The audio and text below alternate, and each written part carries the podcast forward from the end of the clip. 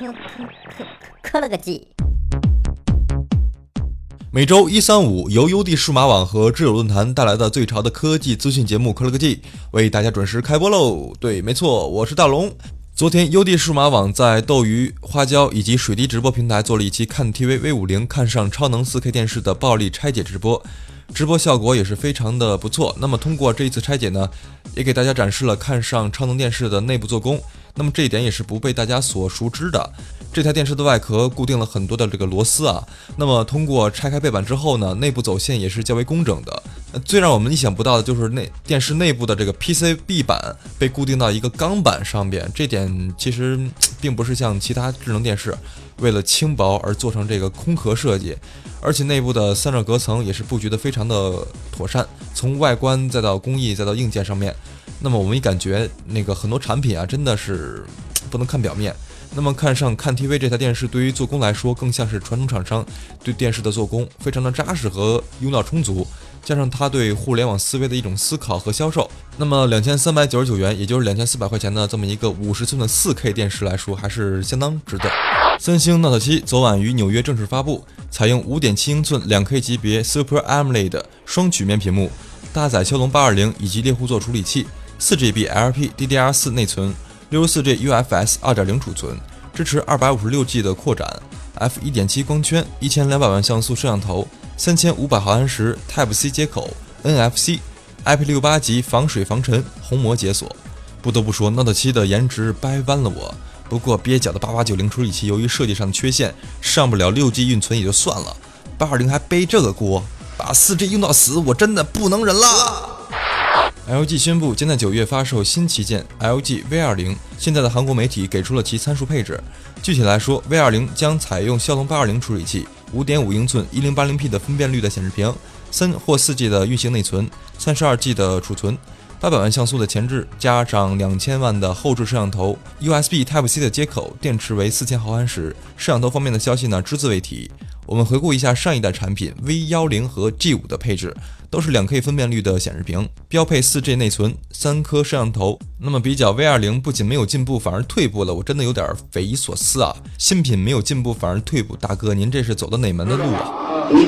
上看，我说往下看，怎么往下看？往下看你会活得很快乐。怎么看？康宁日前发布的大猩猩五玻璃在各方面都优于前代，不过康宁绝非唯一的选择。日前，国外出现了一款新型的钻石涂层屏幕。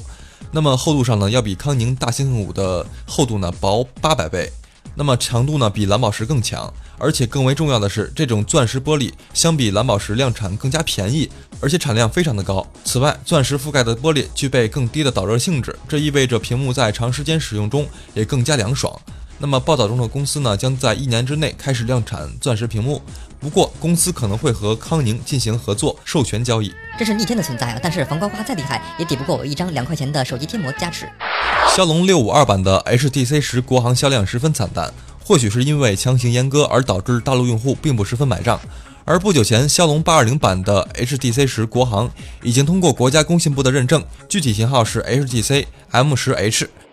那么现在这款国行版的 HTC 十已经在官方天猫旗舰店开始销售。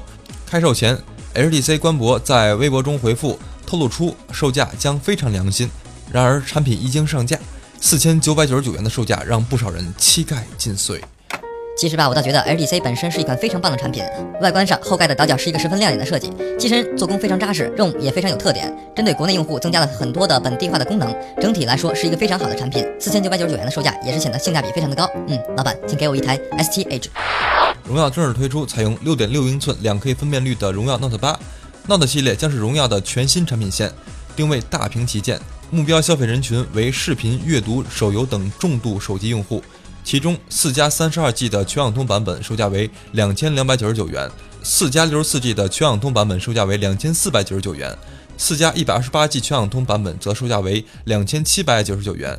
荣耀 Note 8采用一体式全金属机身，搭载六点六英寸两 K 分辨率的屏幕，处理器为麒麟九五五，内置四千五百毫安时的电池，支持九伏两安的快充，后置指纹识别，一千三百万像素的后置摄像头，支持光学防抖。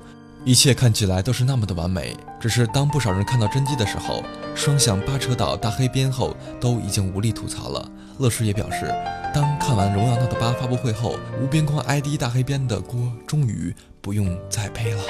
上个月，联想推出 Moto Z，然而 Moto Z 系列还有一款产品尚未现身，就是 Moto Z Play。如今疑似为该机的真机照片被泄露出来，该机与之前联想发布的 Moto Z 十分相似。据爆料称，Moto Z Play 将搭载骁龙六五二处理器，五点五英寸一零八零 P 的屏幕，三 G 运存，三十二 G 的机身储存，一千六百万像素加五百万像素的摄像头组合，运行 Android 六点零点一的系统。此外，联想 Moto Z Play 将配备 Type C 接口，可能配备指纹识别。这个外形丑我就不说了，这千元机的配置还拿出来做定位高端的 Moto 系列上面，联想，呵呵，你你开心就好。有网友发现，在印度进出口的网站公布的信息中，出现了一款型号为 S 五 E 八八九五的新品。